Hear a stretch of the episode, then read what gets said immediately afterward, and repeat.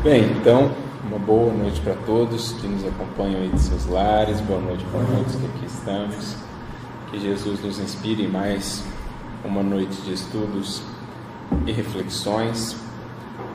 Como nós temos acompanhado aqui, estamos seguindo uma passagem de Atos dos Apóstolos, lá no capítulo de número 3. Nós já avançamos bem nela Uh, chegamos aqui mais ou menos na metade e na última semana nós estudamos o versículo de número 6 parcialmente. É um versículo mais extenso, metade dele, digamos assim, a primeira parte, deu muito material, trouxe muito material de reflexão para nós. E hoje nós vamos dar continuidade, arrematando então o versículo com a parte restante, a segunda metade dele. Então eu vou relê-lo por inteiro e aí a gente depois coloca a lupa ali sobre o trecho que nos cabe hoje. Diz o texto: Disse Pedro: Não tenho prata nem ouro, mas o que tenho, isto te dou. Em nome de Jesus Cristo, o Nazareno, levanta-te e anda. Então nós ficamos na semana passada basicamente até o, o que eu tenho, isto te dou. A gente falou muito da questão da prata e do ouro, tanto do ponto de vista aí, é, entre aspas, mais material, como do ponto de vista mais simbólico e espiritual, e a questão do, do dar, né?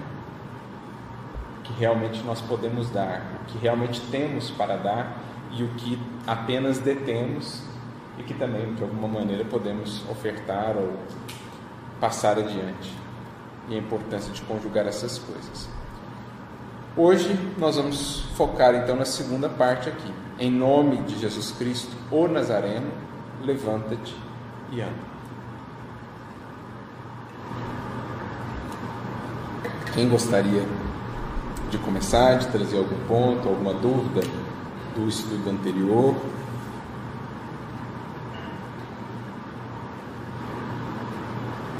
Só frisando aqui já inicialmente, né, que o Haroldo até coloca as chaves aqui no Levanta-te, que é um daqueles casos em que esse, essa palavra, essa expressão em específico não aparece em todos os manuscritos. Mas ele aqui coloca, né, como a maioria das outras traduções, creio, vai colocar, é até porque é uma fórmula já presente em outras passagens do Evangelho, então faz sentido que assim seja. Né? O próprio mestre utilizou-se dessa fórmula, entre aspas, levanta-te e anda, ou levanta, toma o teu catre e anda, até para que andar também. É preciso que primeiro ele se levante. Então, é, não vamos nos deter muito nessa questão aí da crítica textual, que é, que é um elemento mais secundário. Pensei assim, me chamou a atenção logo no início desse, trecho, da mesma forma que me chamou a atenção no versículo, acho que o anterior, quando é, Pedro fala, olha para nós e não para mim. E, e, agora a questão da humildade, né? Eu acho que é assim, não é em nome dele, não é, é em nome de Jesus. É, é consciente de que por ele mesmo ele não somente não seria capaz de tudo aquilo então ele está mostrando mais uma vez a humildade, eu acho, naquele momento com, com o que ele quer fazer. Bacana.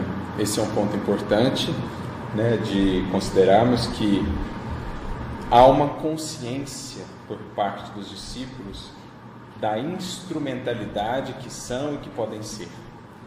Então, em nenhum momento assoma a, a cabeça ou eles se deixam tomar pela vaidade ou pela pretensão é, considerando-se eles próprios os autores do que quer que seja. Eles, pelo contrário, entendem o quanto lhes compete em termos de alinhamento com o mestre, para que então o mestre, por meio deles, possa atuar.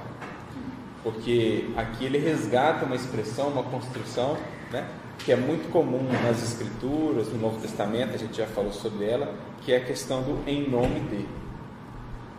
O atuar em nome de pressupõe aí uma profunda intimidade no entendimento dessa expressão naquele contexto. né, se a gente recapitular, até para o pessoal de casa que não viu esses outros estudos, nós, por exemplo, fizemos um estudo aqui praticamente durante todo um ano, né, falando do, do Cristo, daquela expressão eu sou e outros, outras passagens também que a gente estudou essa questão do nome, né? Porque o eu sou lá em João, que é uma expressão que aparece várias vezes em João, eu sou o caminho, a verdade e a vida. Eu sou o pão da vida. Eu sou a luz do mundo, né? São sete as principais. O eu sou, na verdade, ele é uma referência ao nome divino, que aparece lá em Êxodo capítulo 3, naquele momento em que Moisés tem um encontro muito simbólico lá no monte, perante a sarça ardente, entre aspas, com Deus.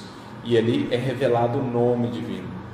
Mas a gente estudou muito essa questão do nome, não como um rótulo, não como algo assim pueril, mas na verdade como uma revelação da essência. O nome, naquela cultura, ele falava da essência do ser.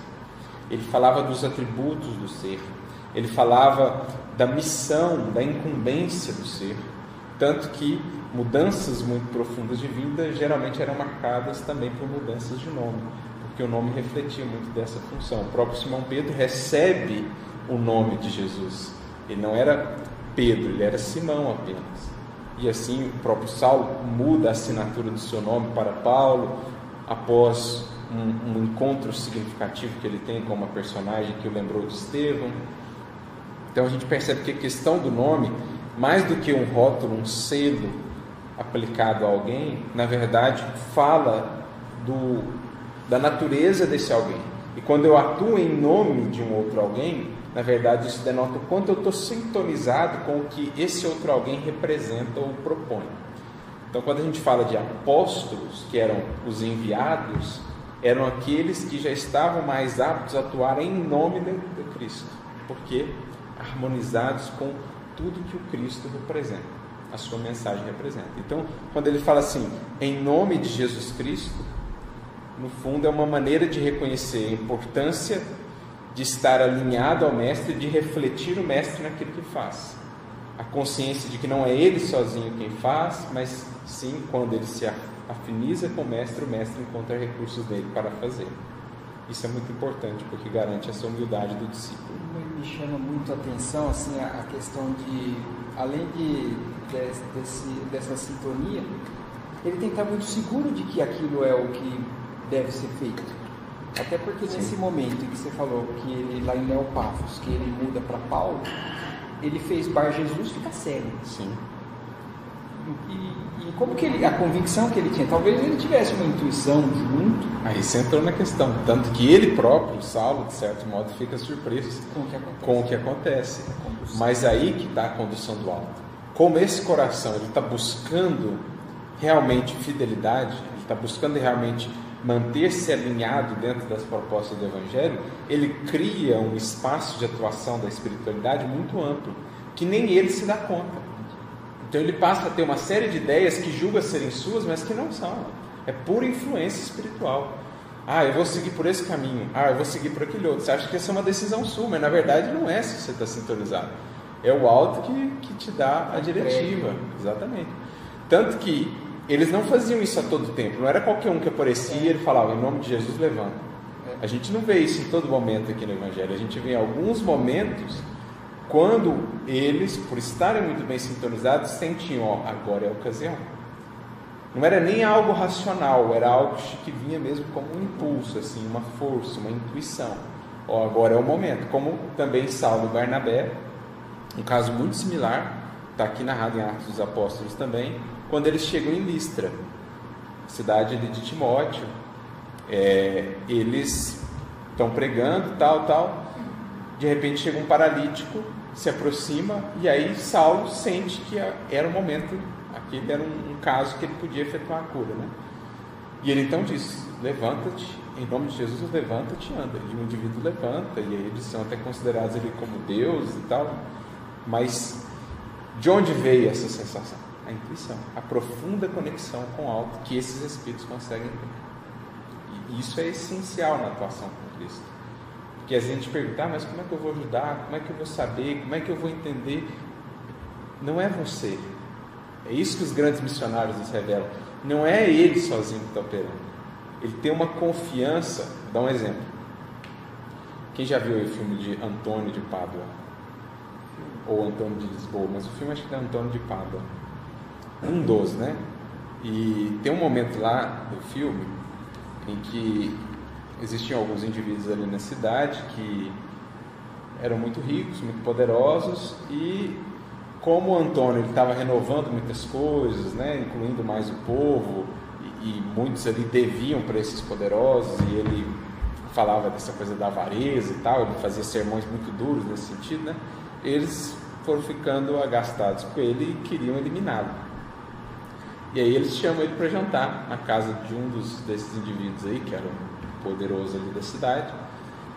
E aí tá todo mundo assim, né? Serve prato de sopa, tal, tal, tal. E aí ele volta, se mora assim pro cara e fala: Eu não vou fazer isso para tentar a Deus, mas pela sua conversão.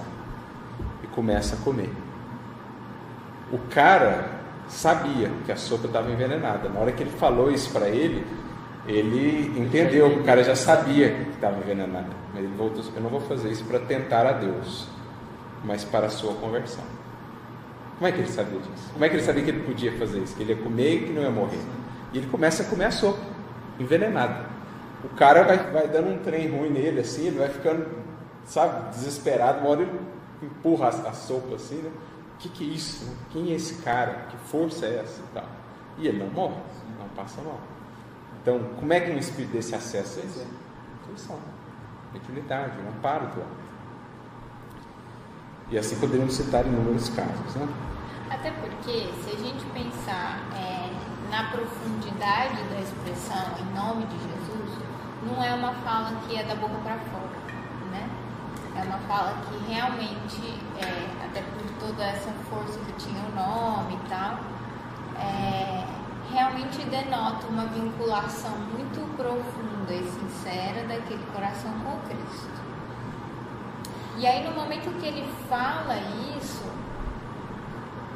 é, ele fala com verdade. Então, assim, é uma vinculação, e por essa vinculação ser tão profunda e sincera, o coração sabe.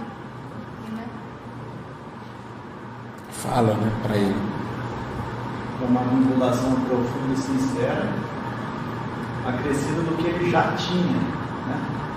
É aquilo, aquilo que eu tenho te dou, e o que ele tinha era que Cristo transmitiu, os bens espirituais, né?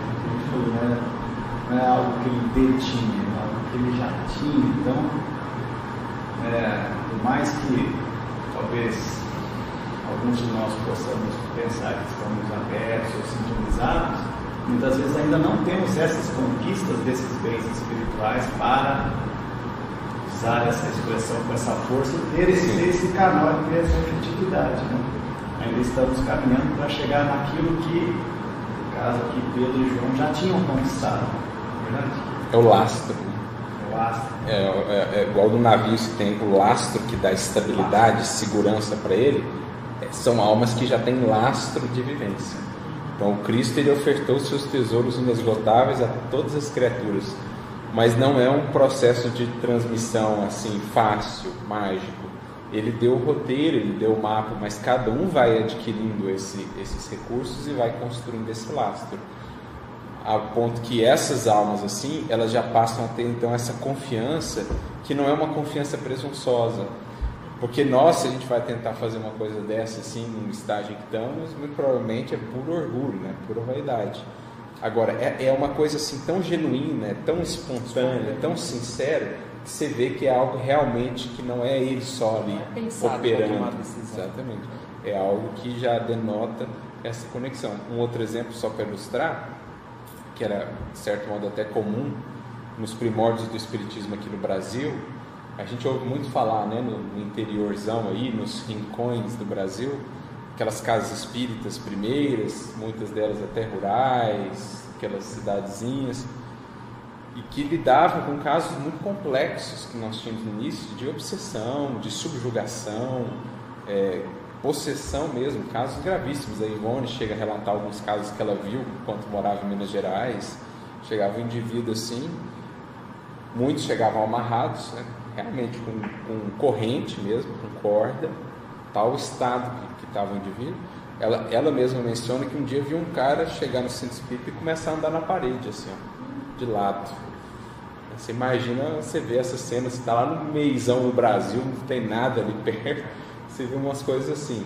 Lá em Santa Maria, Eurípides, antes dele, o seu tio, o senhor Mariano, lá se tornou quase que um ponto de peregrinação, onde enfermos e obsessos do Brasil inteiro eram levados, amarrados, chegavam lá, o senhor Mariano falava assim: pode soltar, mas você não sabe, ele está agredindo, pode soltar.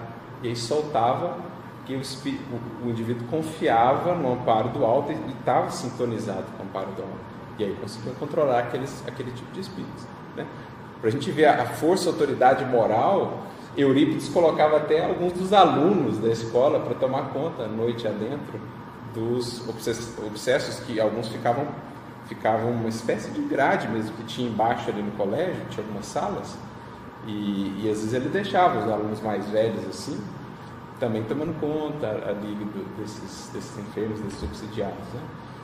Então, assim, era uma confiança que esses médiums, que esses é, discípulos já demonstravam, que não é algo que ou se tem ou não se tem, não se improvisa, não se falseia esse tipo de segurança e de postura.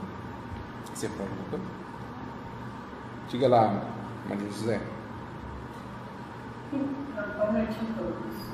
Então, eu estava pensando aqui que essa postura também é como se evocasse a autoridade máxima, né? É, no caso, a autoridade de Jesus é, diante é, de uma situação, né, vamos dizer assim, é, que comumente não seria resolvida ou atendida, até mesmo na questão espiritual, né? Porque, uh, vamos dizer assim, ele é totalmente envolvido nessa autoridade, não a autoridade do mundo, mas a autoridade do amor que ele aprendeu com Jesus, né? E que a gente sabe que aquele que mais ama é o que tem maior autoridade né? Não no mundo material, né? Mas diante de Deus, o amor é poder, não é verdade? Exatamente, querida. E isso é muito importante. Isso é muito importante porque é, não tem carteirada, digamos assim, né, no que diz respeito a esse tipo de autoridade. Até para ilustrar, tem um caso muito. chega a ter, a, até a ser cômico. Está em Atos, um pouquinho mais à frente, capítulo 19, versículos 13 em diante. Olha só. É os filhos do Seva, né, que era um judeu, sete filhos que ele tinha. E olha o que está dito, né? Alguns dos judeus exorcistas ambulantes também tentaram invocar o nome do Senhor Jesus sobre os que tinham espíritos malignos. Eles diziam: Conjuro-vos em nome de Jesus a quem Paulo proclama. Eles falam: sai desse corpo, digamos assim, né? Em nome de Jesus, sobre quem Paulo fala.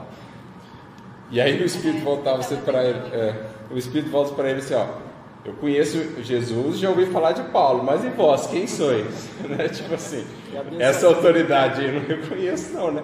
E avançaram em cima deles, rasgaram a roupa deles e tal, e saíram correndo os indivíduos. Por quê? Tentaram dar essa carteirada espiritual, né? Não foi nem assim, é, é Jesus de quem Paulo fala, ainda é indireta, né? Terceiro grau, assim, né?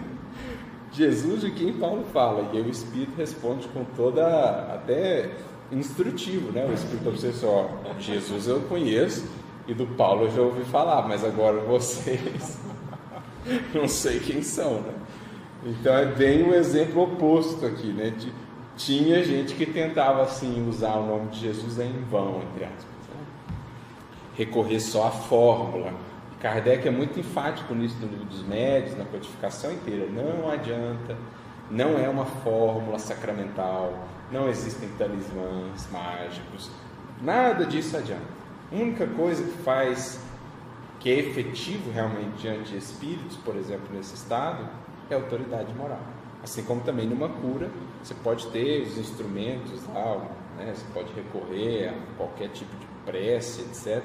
Se não existir ali, primeiro, uma, uma autorização, digamos, do alto para que aquele indivíduo seja curado dentro do planejamento dele, e se não existe também a própria faculdade mediúnica de cura é, secundada pelo amparo dos espíritos superiores, não se processa a cura. É, fazendo um link então que você falou da autoridade moral.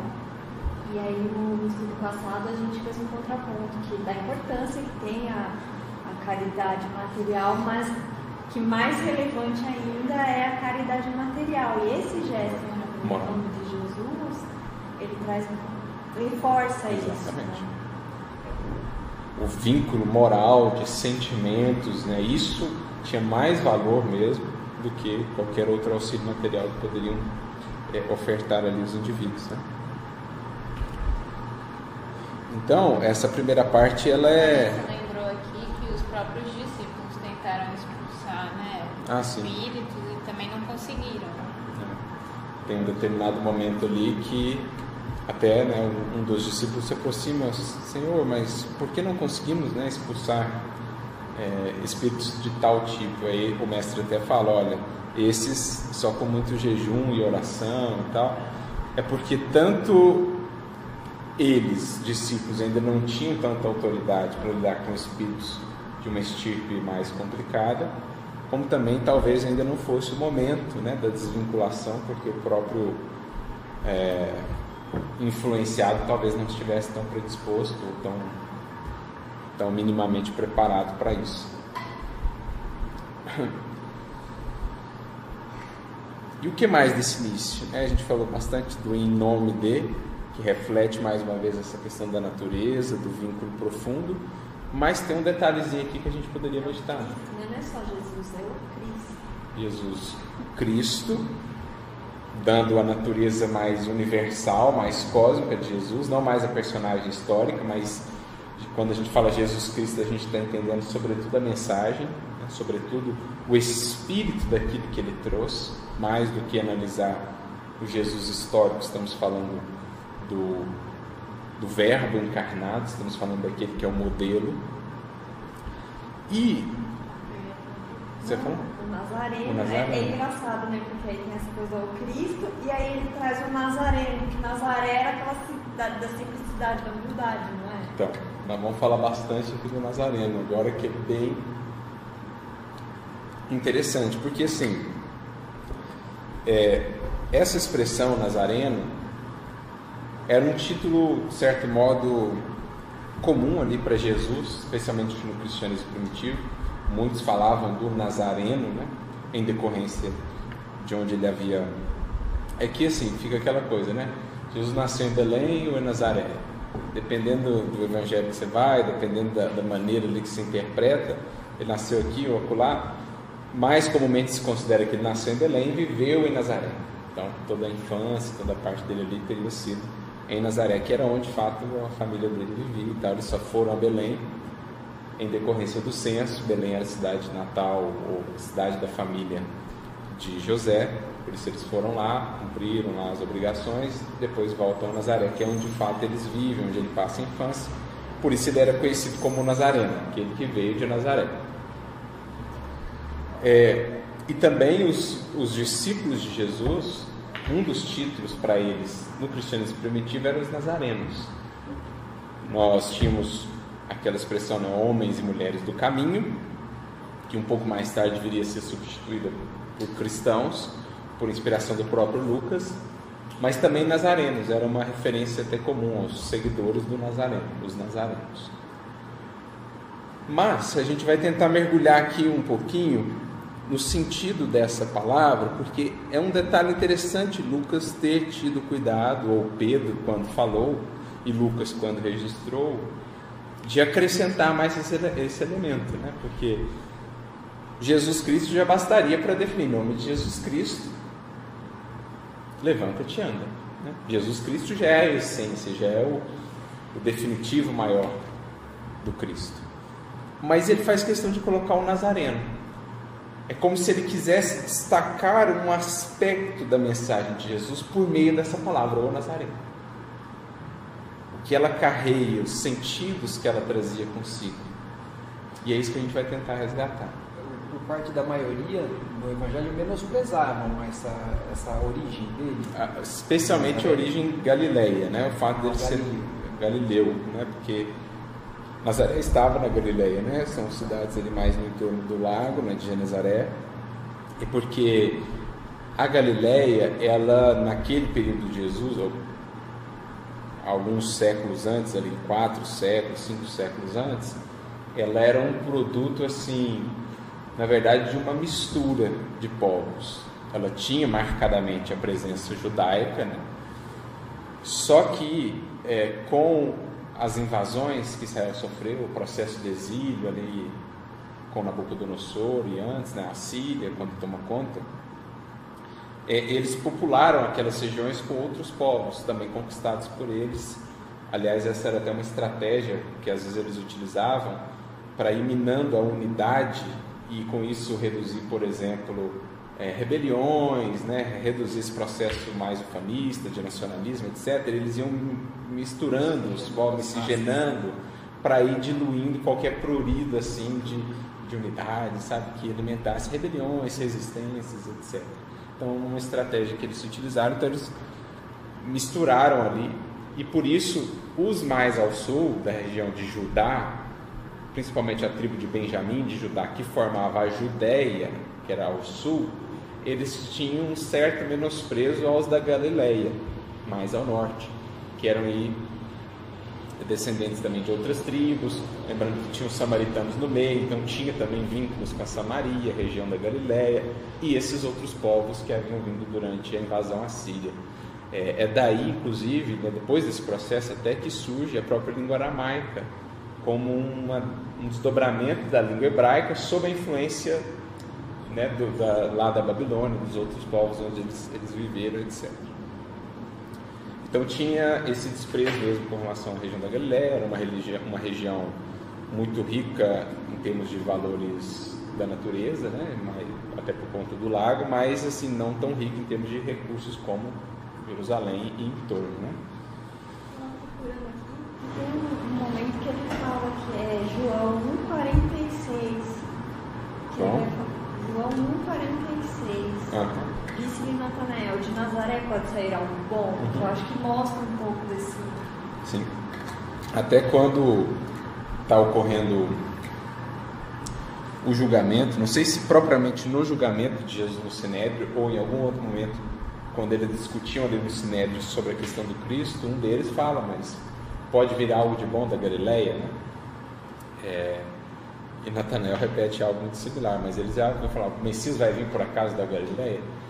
E na verdade as profecias diziam que sim, existia a profecia que falava do nascimento em Belém, né? Ó oh, Belém, tu não é de modo nenhum a menor das cidades, etc., porque de ti há de sair aí o, o rei.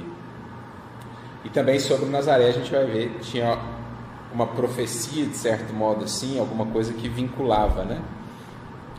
A, o próprio nome de Nazaré com a natureza da missão de Jesus, ou com o próprio Messias, com a vinda do Messias.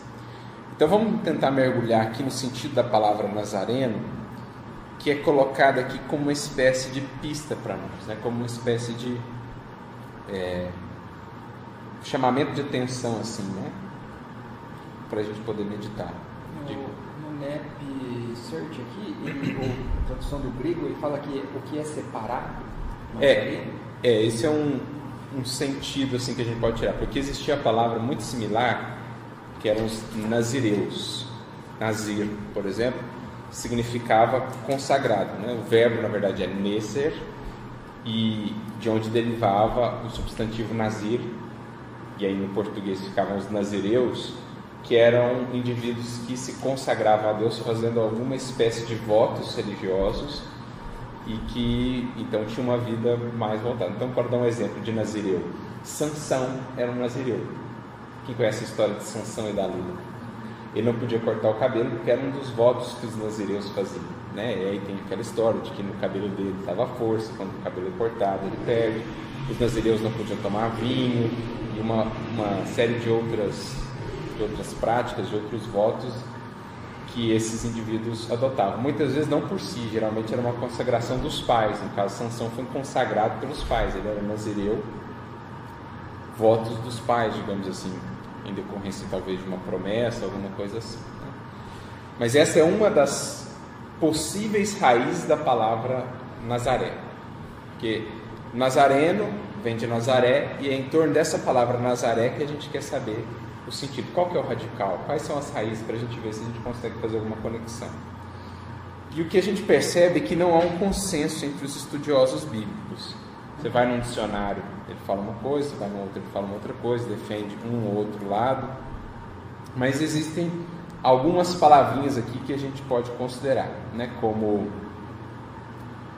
como é, possíveis raízes dessa palavra Nazaré. Uma é essa que a gente comentou agora, o verbo no hebraico Nazar, que significa consagrar alguém por meio de alguns votos, de onde deriva o substantivo Nazir, né? e aí surge a palavra Nazireus. Então já tem um sentido aí que é um sentido de consagração. Guardemos esse primeiro sentido. Tem alguma vinculação com o santo? A ideia de separar. É um pouco diferente, né? A palavra santo vem do, de kadosh, que é, é de separar. Aqui é consagrar mais no sentido assim de, de ofertar mesmo em promessa, sabe? Alguma coisa assim, ou de fazer um voto, um, assumir um compromisso, né? Outro, outra raiz possível, é,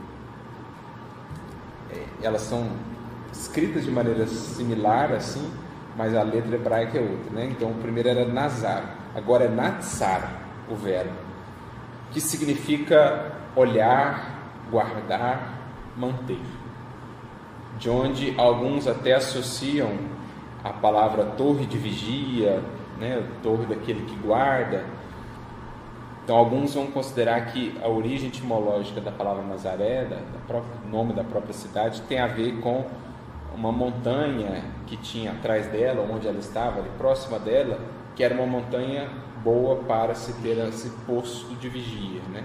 de, de olhar, de, de analisar. Então, um segundo sentido é esse sentido de olhar, de guardar, que a gente vai é, trazer aqui para a nossa reflexão. E Aí até ele fala que daí, daí derivaria o substantivo natsarim, né, que significam aqueles que guardam, protetores, etc. Natsarim. Então nós temos o verbo e o substantivo, aqui no caso o substantivo no plural. Geralmente quando a gente vê im no hebraico é o plural. Né? Então você tem Talmud, discípulo, Talmidim, discípulos. Você tem Natsar e Natsarim, você tem os, os guardadores, né? os, os vigias. E temos ainda mais um elemento, mais um verbo, que esse, pelo menos assim, do que a gente foi vendo, os estudiosos, parece ser o que eles mais consideram como sendo a raiz dessa palavra, que é netzer. Então a gente tinha natzer, agora a gente tem netzer, que significa broto, renovo,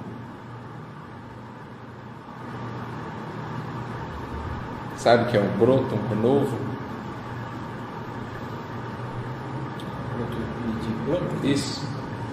Você corta um, gal, um caule, por exemplo, começa a surgir ali um, um broto, é um renovo, um novo, novo caule, uma nova formação. Netzer significa isso. Qual seria a relação disso com o nome Nazaré?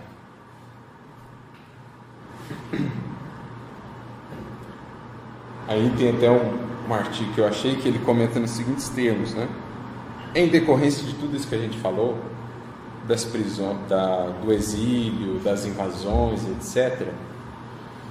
Quando eles foram nomear ali a cidade de Nazaré, a ideia seria mais ou menos assim de que há sempre ocasião para um recomeço, porque o broto ele simboliza recomeço, ele simboliza esperança, ele simboliza um novo caminho que se abre, né? um novo desenvolvimento que se inicia. Então, depois de tantas e tantas lutas, dos exílios, das perseguições, das guerras, etc., Nazaré eles teriam adotado esse nome como sendo um símbolo da esperança que eles depositavam em Deus, de que é possível recomeçar, de que em Deus as esperanças em Deus vão sendo, vão nos proporcionando sempre esse, esse broto de renovação, esse algo novo. Então Nazaré teria esse símbolo aí atrelado ao seu nome, né, de, de um recomeço, de algo que, que está brotando novamente, que está se refazendo. Depois da poda surge um broto, digamos assim. E isso, na verdade, tinha também uma conotação muito estreita com uma das profecias em torno do Messias. Deixa eu pegar aqui, ó. Uma das profecias mais conhecidas sobre o Messias está aqui no capítulo 11 de Isaías, que diz assim, ó: Um ramo, a mesma palavra, um broto sairá do tronco de Jessé um rebento brotará de suas raízes. Sobre ele repousará o espírito de Yahvé, espírito de sabedoria e de inteligência, espírito de conselho e de fortaleza, espírito de conhecimento e de temor de Yahvé.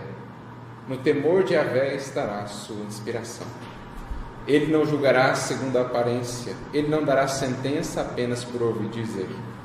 Antes, julgará os fracos com justiça com equidade pronunciará sentença em favor dos pobres da terra. Ele ferirá a terra com o bastão da sua boca, e com o sopro dos seus lábios matará o ímpio. A justiça será o cinto dos seus lombos, e a fidelidade o cinto dos seus rins. Então o lobo morará com o cordeiro, e o leopardo se deitará com o cabrito. E ele segue bem naquela visão messiânica de Isaías, né? em que as os próprios animais se harmonizam, leão com cabrito, lobo com cordeiro, etc. É uma visão, é uma maneira metafórica de falar da paz da era vindoura, em que até as criaturas que na natureza seriam assim adversárias, né, até elas se pacificam entre si. E ele segue falando disso. É, ninguém fará o mal, nem destruição nenhuma em todo o meu santo monte, porque a terra ficará cheia do conhecimento de Avé como as águas cobrem o fundo do mar. Então, essa aqui é uma das principais e mais bonitas profecias do Messias, em que ele compara Isaías, o Messias, a um rebento, a um novo ramo que começa a surgir, daquele tronco mesmo que havia sido podado, digamos assim, pelos seus desvios, pelos excessos, surge aquele elemento de renovação do tronco de Jessé. Quem que é Jessé? Pai de Davi. Então é daqui, essa é uma das profecias que fala que o Messias viria na linhagem de Davi. É algo que a gente vê depois várias vezes sendo recapitulado no Novo Testamento, essa é uma das profecias. Então, do tronco de Jessé, na linhagem sanguínea de Jessé, Davi, lembrando que José era da linhagem de Davi. Davi tinha vínculos profundos com Belém. Então, ele, dessa linhagem viria um rebento, um renovo. Então, Jesus é comparado a esse rebento, a esse renovo. E depois ele vai morar em Nazaré. Ele nasce em Belém, porque tinha também uma profecia sobre Belém, mas depois vai viver em Nazaré. É como se a vida de Jesus, à medida que ela vai passando, ele vai cumprindo uma a uma das profecias. Então ele muda para cá, muda para lá, mora aqui, faz isso. No fundo, ele está conectando os pontos para quem vê o que havia sido predito antes. Então, temos esse aspecto aí do Messias e do Evangelho como rebento, como um renovo. Interessante essa coisa do tronco, porque na verdade é um, uma imagem que a gente usa até hoje, né? Quando a gente fala do tronco da cristã. Sim. Beleza, dito isso, como é que a gente conecta tudo isso à nossa passagem?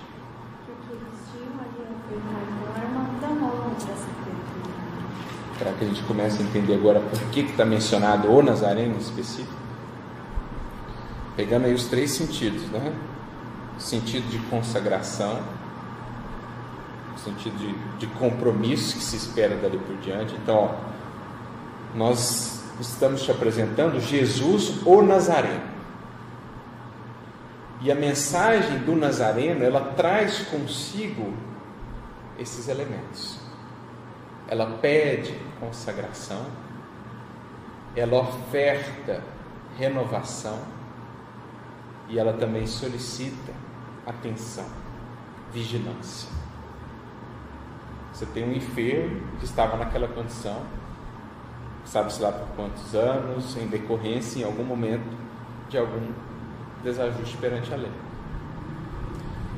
E aí vem a mensagem, diz, olha, daqui por diante, para que consigas de fato manter a saúde, lembra-te disso que está na própria essência da mensagem de Jesus, de um dos títulos que ele assumiu, o Nazareno.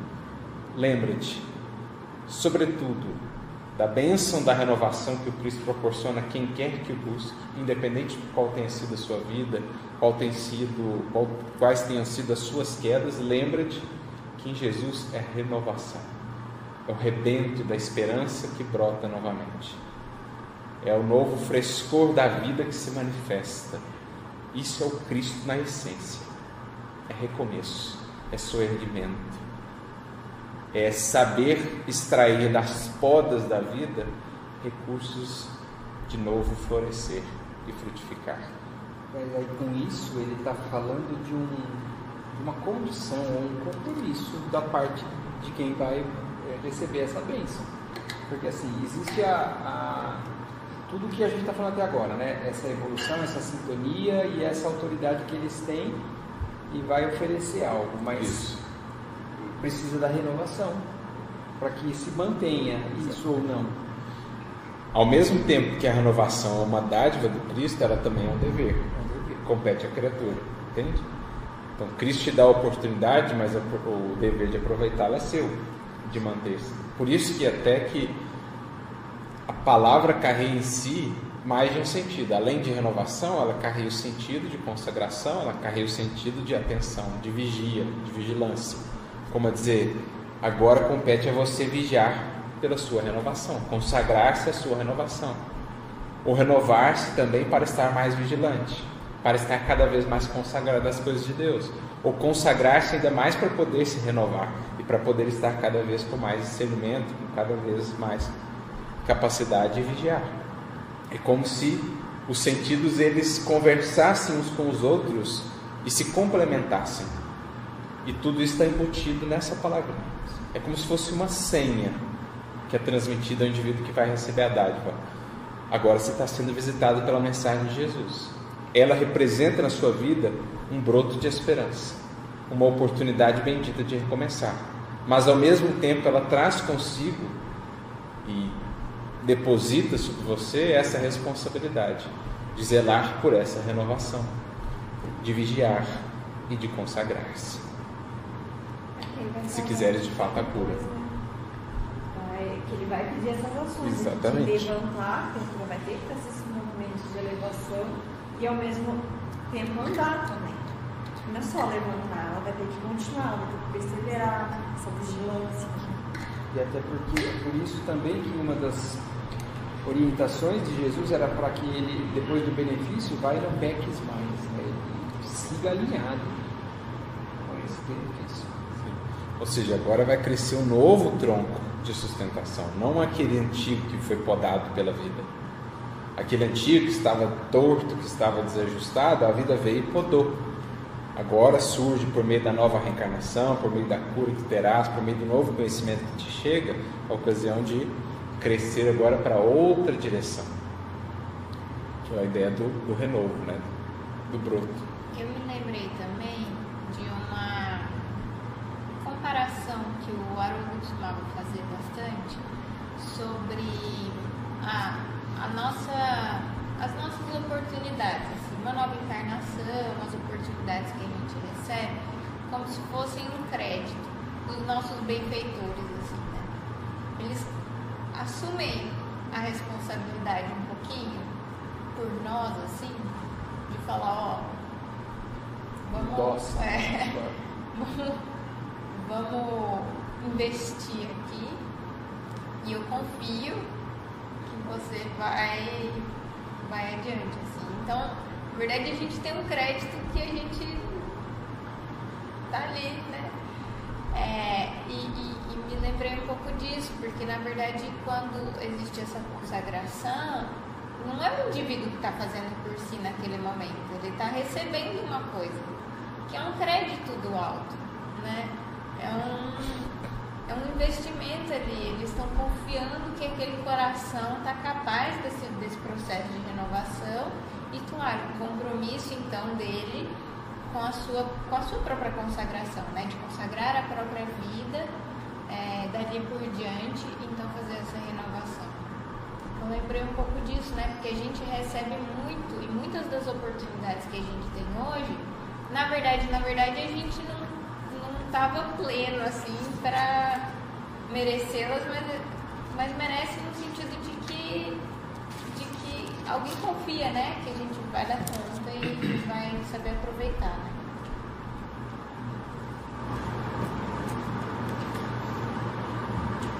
Só voltando aqui, né, na, na profecia ainda, só para a gente fixar, né, beleza poética.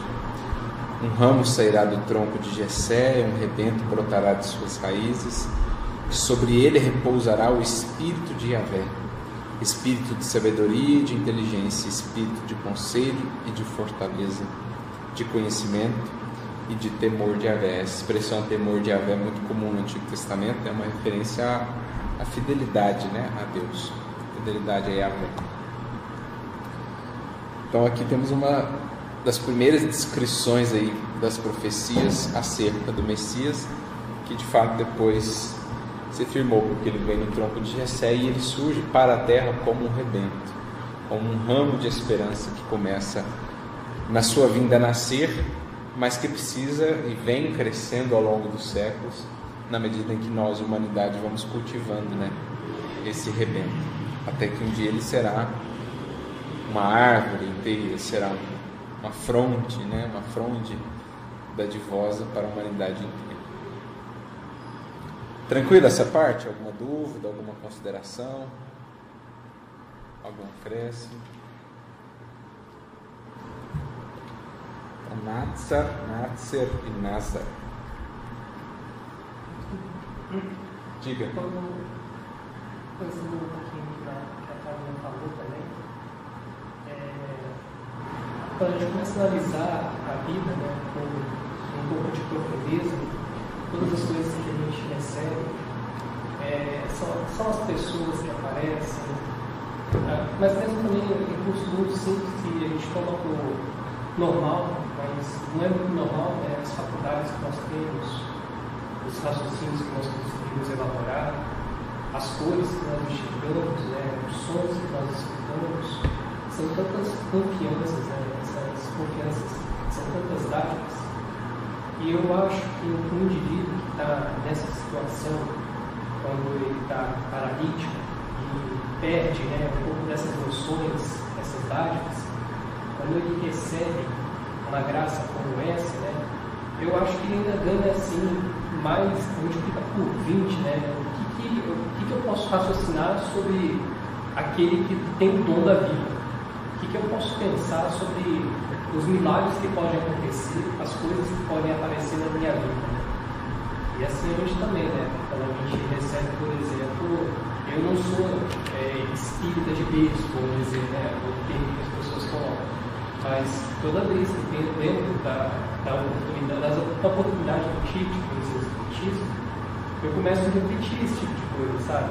Porque para mim foi um, um, foi um renovo, foi, foi, essa, foi essa esperança, né? É, de dores profundas que eu vinha carregando. E eu acho que, não sei como vocês, acho que alguns de vocês também, conheço a história de mas também te- receberam essa, essa dádiva, né? E, e essa, essa, essa lembrança, né? É porque na verdade é intrínseca à natureza, mas a gente esquece. Parece que a gente fica um pouco perdido, né? Mas a gente, a gente esquece, mas é, existe sempre uma confiança muito intensa de forças imponderáveis na nossa existência para que a gente continue sempre em frente, para produzir algo de bonito na, na, na vida também, para multiplicar esses dons da vida também. Ou a gente também virar um retorno do outro coração, né? Ou trazer um elemento de bondade, de esperança para outra pessoa. Sim, exatamente. Faz lembrar aquela expressão americana, né? Take for granted. Que é tipo assim, você toma como algo garantido, algo que você não sabe valorizar, né? Que é tão, entre aspas, corriqueiro, tão ordinário ali, tão comum, que você take for granted, né? Você toma aquilo como sendo nada demais. Mas é isso, quando o Espírito desperta para esses inúmeros renovos de esperança que o Cristo vai enxertando em nossa esterilidade espiritual, ele começa a ver quão grande é essa misericórdia, o quanto esse símbolo para Jesus é um dos mais belos que poderia ter sido dado, de um broto de esperança. Algo que é pequenino, que é potencial, porque depende do seu cultivo, mas que já representa algo a mais de vida naquele galho antes estéreo. Porque pensemos no caso do Espírito reencarnante, né? às vezes está no mundo espiritual lá, sofrido, acabrunhado, lembrando do passado, dos equívocos, dos tropeços, e permite a misericórdia que ele volte, tome um novo corpo sob as bênçãos do esquecimento isso para ele é um, um, broto de vida ali, né? que, que o Cristo proporciona para aquele, aquele galho que estava lá no mundo espiritual estéreo. E assim, mesmo durante a encarnação, quantos elementos o Cristo não vai enxertando em nossa caminhada, né? Porque esse broto, ele, ele nasce em nós, mas muitas vezes ele é um enxerto também, né? Como a gente tem nas árvores. É, é até um, um símbolo que o Paulo trabalha na carta aos Romanos. Eu até fiz uma live uma vez com o Wagner Paixão, falando sobre essa questão da enxertia espiritual. E o Cristo ele vai enxertando esses brotos, esses renovos em nossa vida por meio de um conhecimento, por meio de um amigo, por meio de, de uma experiência que você vive, e você vai sentindo um novo verdor, uma nova força vital, um novo estímulo para a sua caminhada. E aí você começa a cuidar desse renovo, vai vendo que ele vai crescendo, que ele vai ampliando, vai se convertendo daqui a pouco em flores, em frutos. E é o que a gente vai sentindo nesse contato né? com, com Jesus. E aí, avançando aqui. Levanta-te e anda.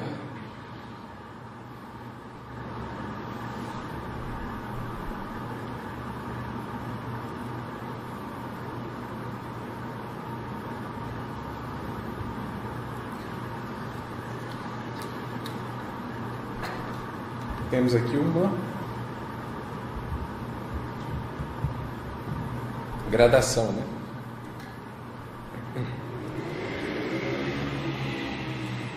Se eu quiser, partindo do chão, andar muito rápido, sem tomar cuidado com a maneira como eu me levanto, são grandes as chances de eu cair de novo.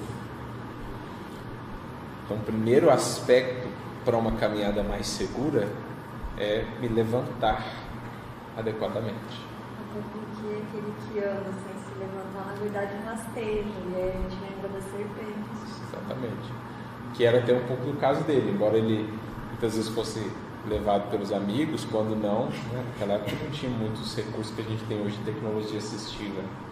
Então muitos se arrastavam ali mesmo, no caso do paralítico do, do tanque de Betesda, se arrastava ali próximo ao tanque mas o primeiro movimento a ser feito aqui é o movimento de levantar. O que a gente pode entender sobre esse movimento de levantar? Veio foi sobre é, ele sustentar mesmo, com, sobre as pernas, né? sobre as próprias pernas, e aí conectando também com as próprias possibilidades daquele ser que estavam ali desabrochando ou mostrando essa, essa possibilidade mesmo, né? Ele, das capacidades e potencialidades dele. Sim. Então ele vai voltar ali a reaprender a estar sobre os próprios pés. sabe-se lá quanto tempo ele esteve é, impossibilitado de estar ali sobre os pés, bem parado, bem apoiado. Né? Vai reaprender esse processo, que é reencontrar essas bases de segurança, sobretudo internas, porque é perigoso viver sobre bases alheias, viver dependendo só da fortaleza de outrem, do equilíbrio emocional de outrem, é extremamente perigoso, digamos assim. Né? A criatura, na verdade, fica muito frágil, muito suscetível, porque na ausência daquele outro que lhe dava firmeza, uma certa sensação de firmeza, ela se vê em bases muito frágeis, ainda porque não treinou os próprios pés.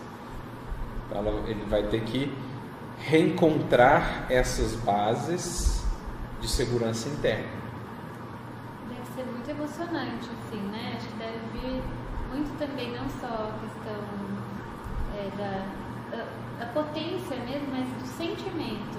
Então, acho imagina, quem está há muito tempo sem poder andar, a sensação, né, o sentimento, o que brota ali, que vem junto com essa ação. De autossuficiência, né, de, de autodescoberta. De autodescoberta, de, de que é capaz, assim, depender também só exclusivamente dos outros. De autoconhecimento, né, já que a gente viu que essas bases espirituais de toda criatura, elas se encontram no sentimento. Então não há como manter-me de pé, levantar-me sem analisar os meus sentimentos, sem ver o que, que realmente é essa pilastra ou essas pilastras, esses pilares que me dão a sustentação. Está lá no sentimento, é preciso olhar, conhecê-los para que então sejam fortes e cumpram seu papel, seu papel de sustentação.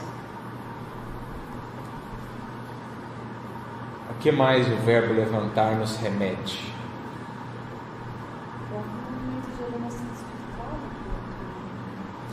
já é um primeiro movimento de ascensão, né?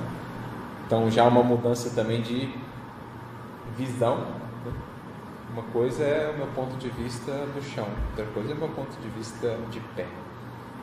Então já denota aí uma ampliação de visão, compreensão da vida, das coisas, do meu, do que me cerca, das pessoas ao meu redor. Você muda de faixa vibratória, você vai se sintonia também mais elevada.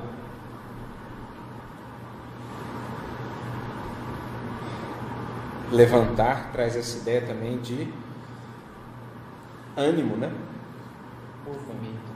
Sursum corda. Ergamos os corações. Frase famosa em latim. Ou seja, erguer-me em termos de bom ânimo, de boa vontade, de vigor, de força realizadora. Então é acionar as faculdades da alma, acionar a força da alma, o ânimo, a vontade. Levantar é isso. Quando a primeira vez que você leu Levanta, já me veio aquilo que a gente já estudou, a questão da morte, né? da estagnação, do parar. Sim. E aí é, é, é, esse sair desse estágio né? de estagnação começar um processo em movimento. Então, só para ajudar a gente a, a destrinchar ainda mais né, primeira etapa, lembrei do, daquela frase que está na parábola do filho pródigo, quando ele diz, né, levantar-me-ei e irei ter com meu pai. E aí o Emmanuel comenta ela no livro Fonte Viva, capítulo 13, e aí ele diz assim, ó, quando o filho pródigo deliberou tornar aos braços paternos, resolveu intimamente levantar-se sair da cova escura da ociosidade para o campo da ação regeneradora. É o primeiro elemento. Sai da cova escura da ociosidade, é representar ali a acomodação, a estagnação, e se predispõe ao campo da ação regeneradora.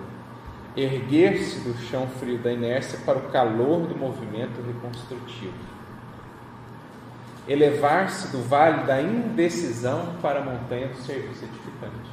Então, levantar é também vencer o medo, vencer o excesso de, entre aspas, timidez ou excesso de temor, de medo de julgamento, etc., que nos leva à indecisão, à hesitação, elevar-se com a coragem de realizar. tá numa posição nova, né? Que você não se encontrava antes. Exatamente. Subir um patamar. É, fugir à treva e penetrar a luz. Ausentar-se da posição negativa e absorver-se na reestruturação dos próprios ideais. Então é sobretudo um movimento interno de reconstrução mesmo, né? de colocando ali os pilares, etc., e de montando a nova estrutura que vai nos manter. Então, por meio do conhecimento de si, por meio dos novos ideais, ideias que a gente abraça, a gente vai reconstruindo as bases sobre as quais nos apoiaremos. Novos horizontes, novo ânimo, nova disposição. Só que, por vezes acontece da gente só levantar e não andar. Qual um exemplo disso? Diria que até, de certo modo, frequente nossa trajetória espiritual. Os solos lá, né? Da parábola. O solo pedregoso, solo de espinhos. De espinhos. Eu acho que acontece também quando a gente conhece a mensagem, a gente se encanta com a mensagem, mas na hora de perseverar e, e ser fiel à mensagem que seria o andar, gente Nós nos vemos muitas vezes exatamente aqui, nesse gap entre o levantar e o andar. Quando a gente vai, ouve uma palestra, se emociona, se encanta e surge em nós aquele anseio de mais servir, de mais consagrar-se, entregar-se, que a gente deixa fenecer aos poucos no cotidiano da vida por não cultivar essa elevação e não traduzi-la em movimento realizador. Porque igual a bicicleta, eu levanto a bicicleta, mas para que ela permaneça levantada, ela precisa começar a entrar em movimento. Se eu só levanto ela e quero ficar ali parado indefinidamente, ela começa a oscilar e a gente cai de novo. Então a gente reiteradas vezes nessa encarnação e em outras vem repetindo esse processo. Alguma experiência vivida, alguma dor mais difícil, a gente sente um amparo, se toca, se emociona e tal e se propõe. Daqui a pouco a gente está balançando de novo, igual a bicicleta que deixou de, de avançar, que deixou de girar.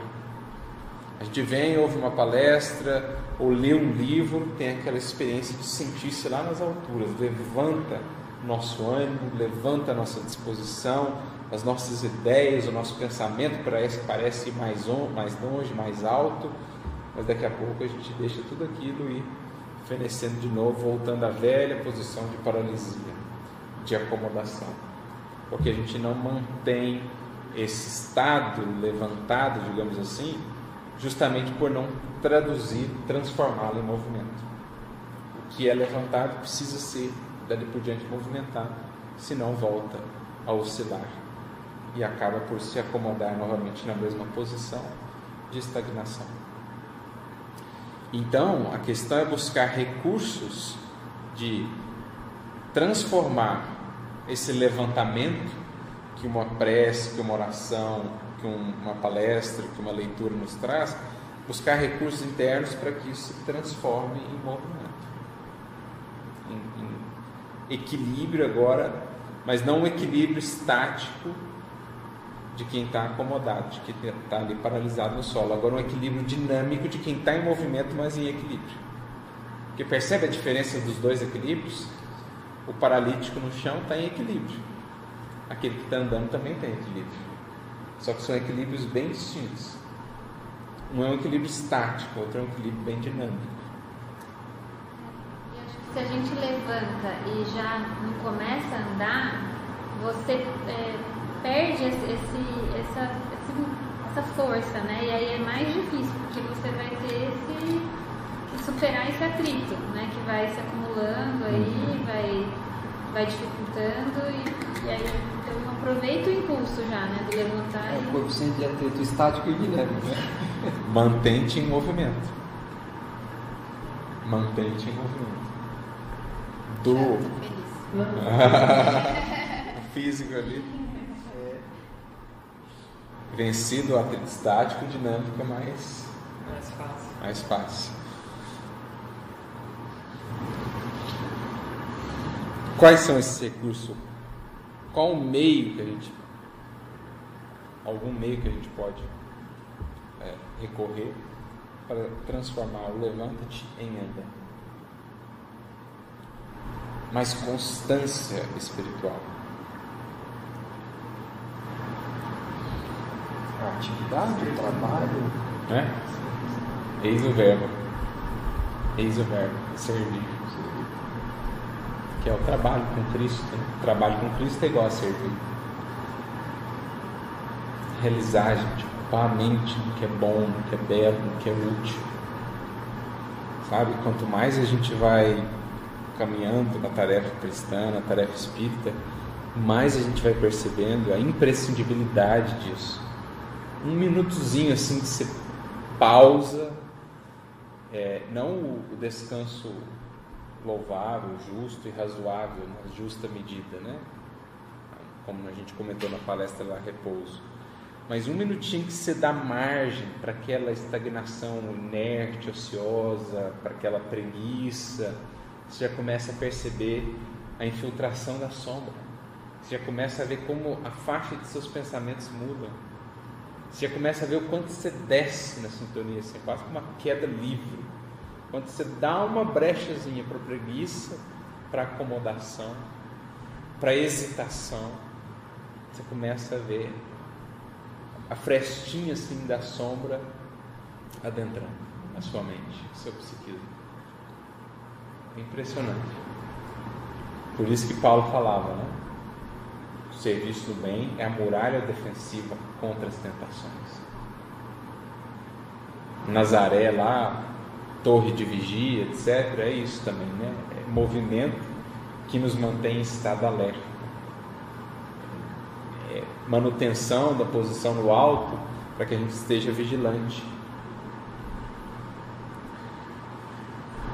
Porque senão é incrível. Basta olhar a nossa vida assim, você percebe aqueles momentos que você dá uma oscilada nesse quesito, começa.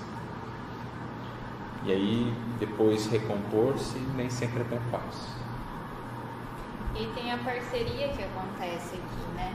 De novo, daquilo que a gente recebe, que é o que eles dizem. é,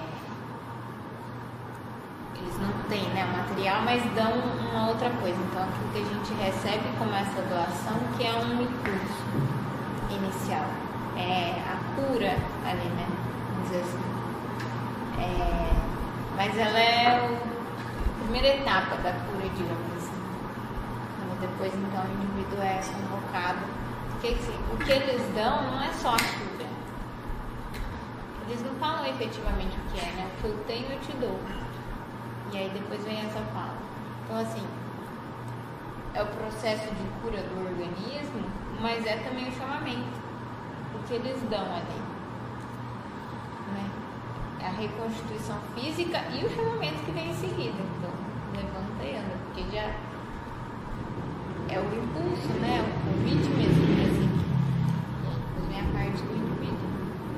que é a manutenção depois da cura, né?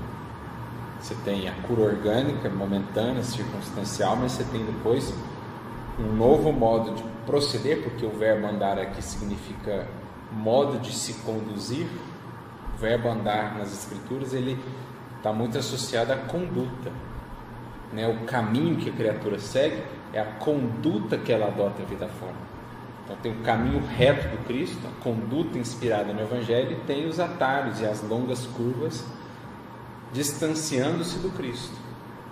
Então, a conduta adotada daí por diante é que é a mantenedora da cura efetiva, para que seja mais do que simplesmente a cura do corpo e seja de fato um renovo, um novo estado de equilíbrio, de saúde, de até de felicidade, de harmonia interior da criatura, é preciso agora adotar um novo modo de caminhar vida fora, nova conduta que é a, manute- é- é a que mantém esse novo estado de equilíbrio dinâmico em que ele entra agora, saindo da inércia e da estagnação, ele entra num equilíbrio dinâmico em que o modo de vida dali por diante, coerente com o que foi aprendido, é o que mantém e garante essa harmonia. que é o andar. O andar é representar também um avançar além de onde até ele já havia chegado. Um sair daquele ponto onde ele parou na jornada evolutiva por algum motivo, né? Algum, alguma cristalização, algum aspecto de paralisia o congelou naquele ponto. Andar agora é renovar-se, é ir além disso, é abrir novos horizontes de sentimento, de entendimento para com a vida. Então, levantar é como mobilizar as potências da alma perdão, o levantar é como mobilizar as potências da alma e o andar é então ampliar ainda mais aquilo que já tem recebido, desenvolver ainda mais o que já foi depreendido.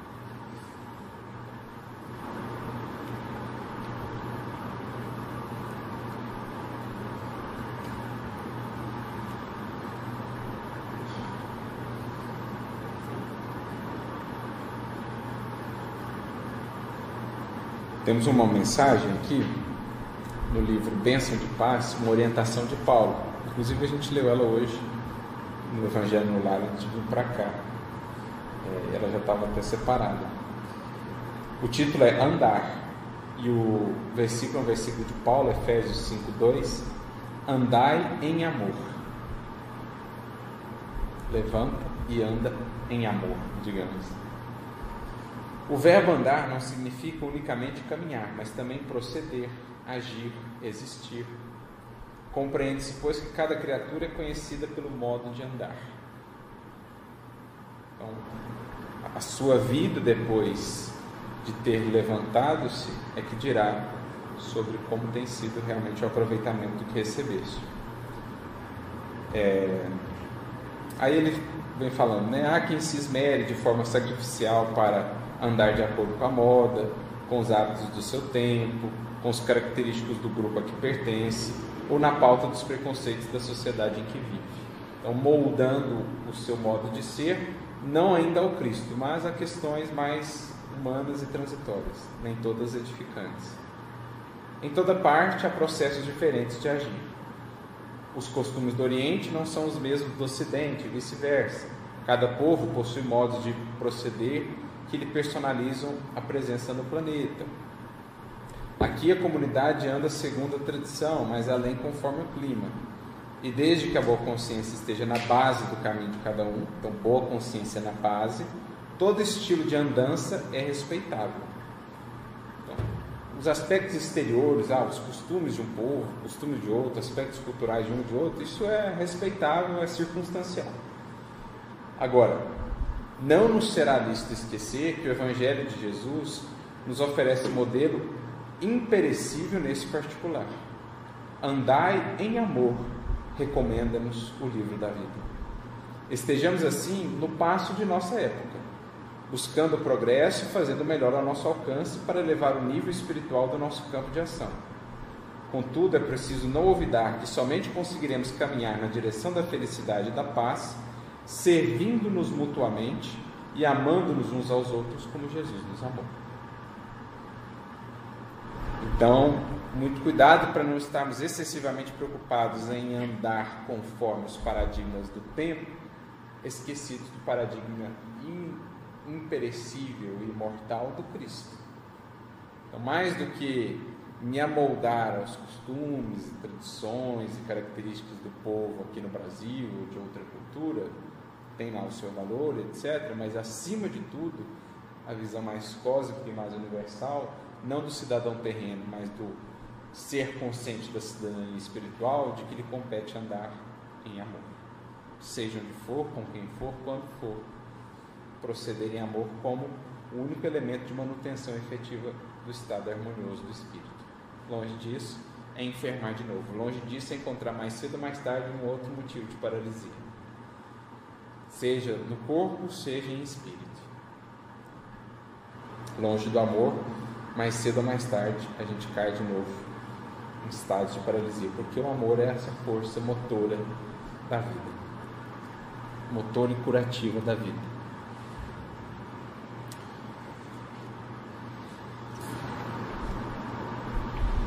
O que mais?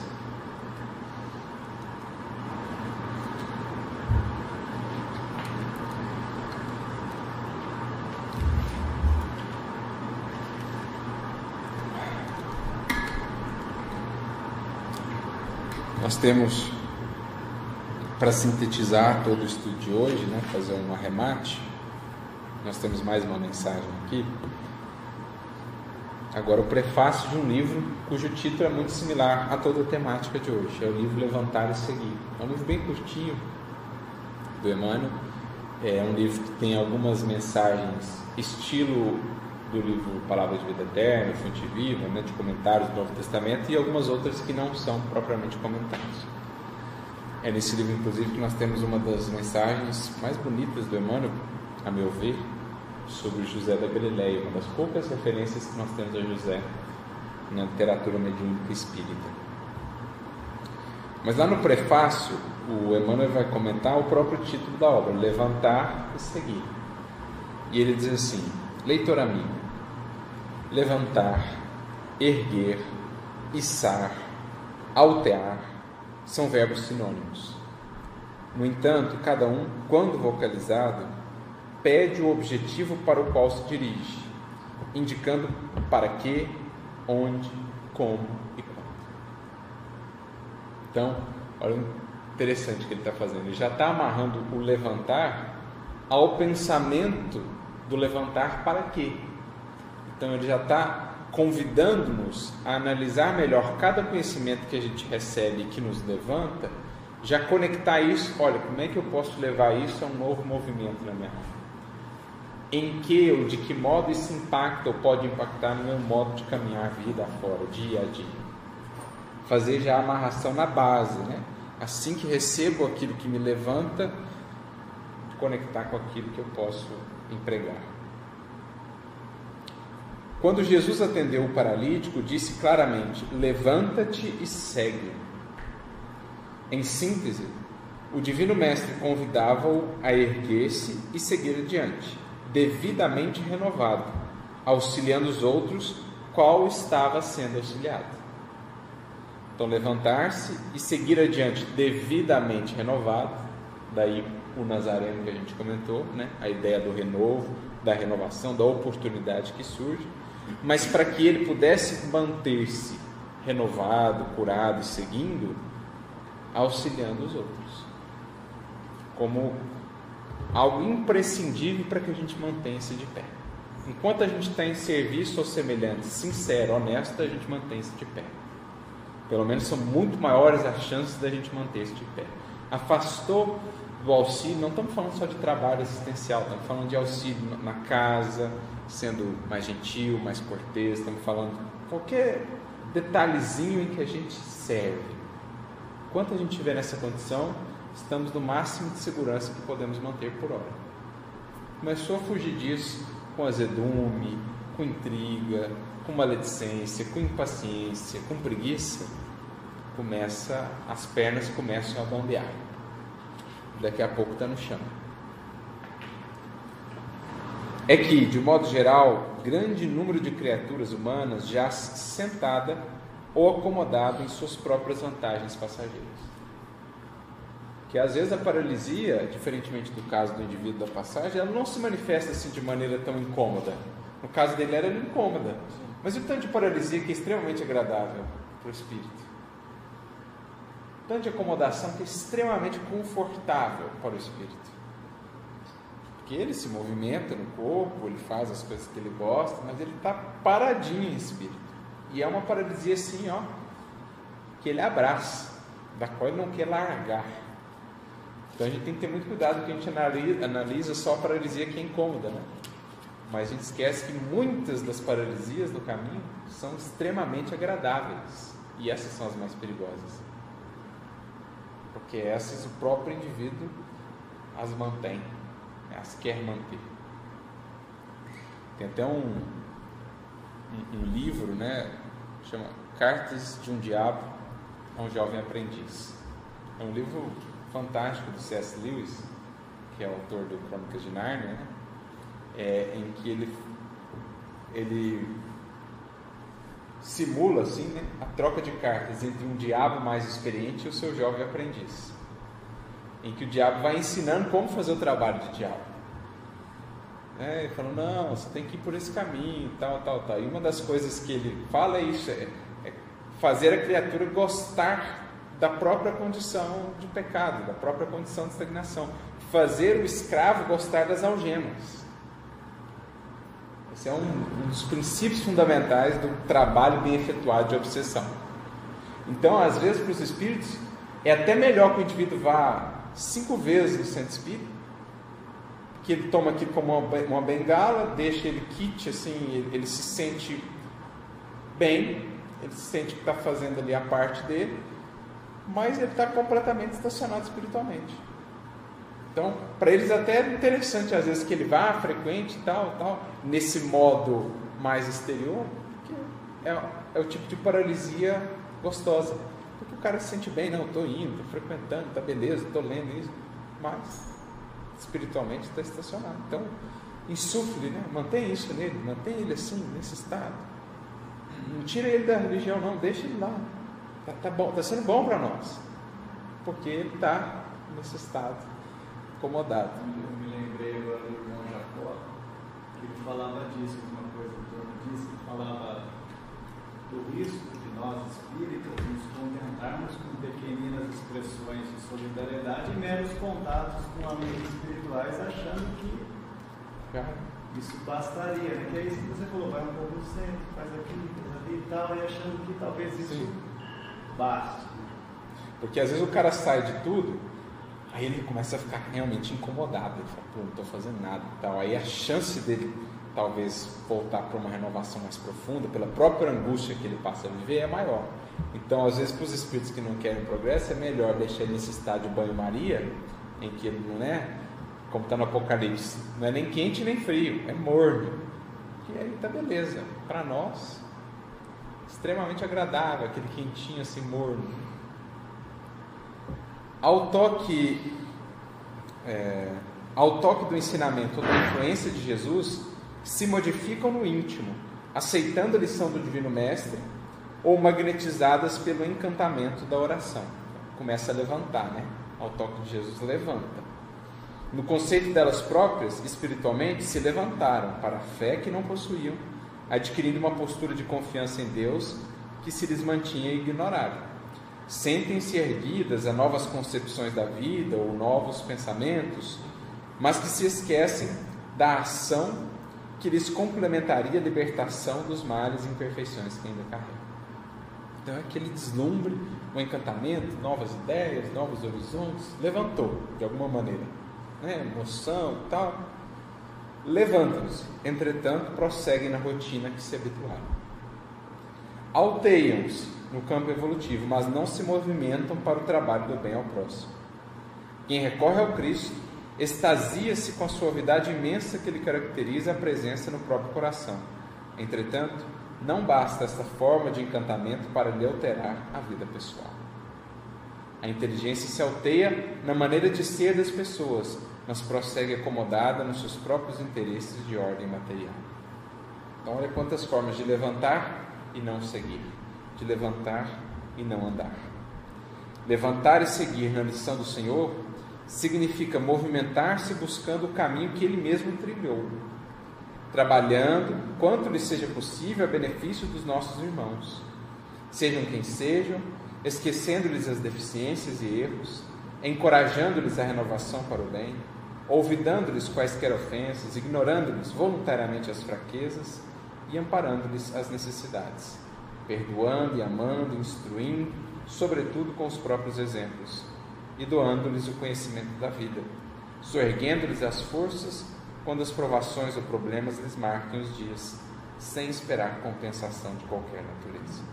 Em suma, erguendo-se e acompanhando os passos do Divino Mestre que nos deixou essa fórmula inesquecível, quem procura encontrar-me, negue a si mesmo, tome a sua cruz que lhe cabe, ou tome a cruz que lhe cabe e siga-me os passos. Então, eis aqui a síntese, na verdade, dessa fórmula: né? levanta e anda, levanta e segue. A emoção, ao encantamento, ao deslumbre que o Evangelho vai causando em nosso mundo interior, pelas próprias esperanças que nos traz, pelas luzes que projeta dentro de nós, é preciso atrelar fundamentalmente um movimento coerente, movimento condigno com tudo que temos recebido. Caso contrário, eis-nos novamente em estado de paralisia.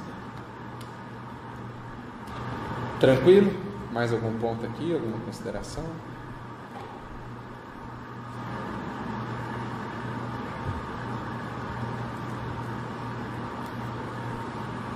Então, por hoje é isso. A gente conclui aqui o versículo 6 sobre o Nazareno e o convite a levantar e a caminhar, para na semana que vem avançarmos então para o versículo de número 7. E segurando-o pela mão direita, levantou imediatamente os seus pés e tornozelos se firmaram. Então ficamos por aqui hoje, agradecendo já ao pessoal de casa que esteve conosco que Jesus nos inspire e ilumine sempre até o próximo estudo na semana que vem.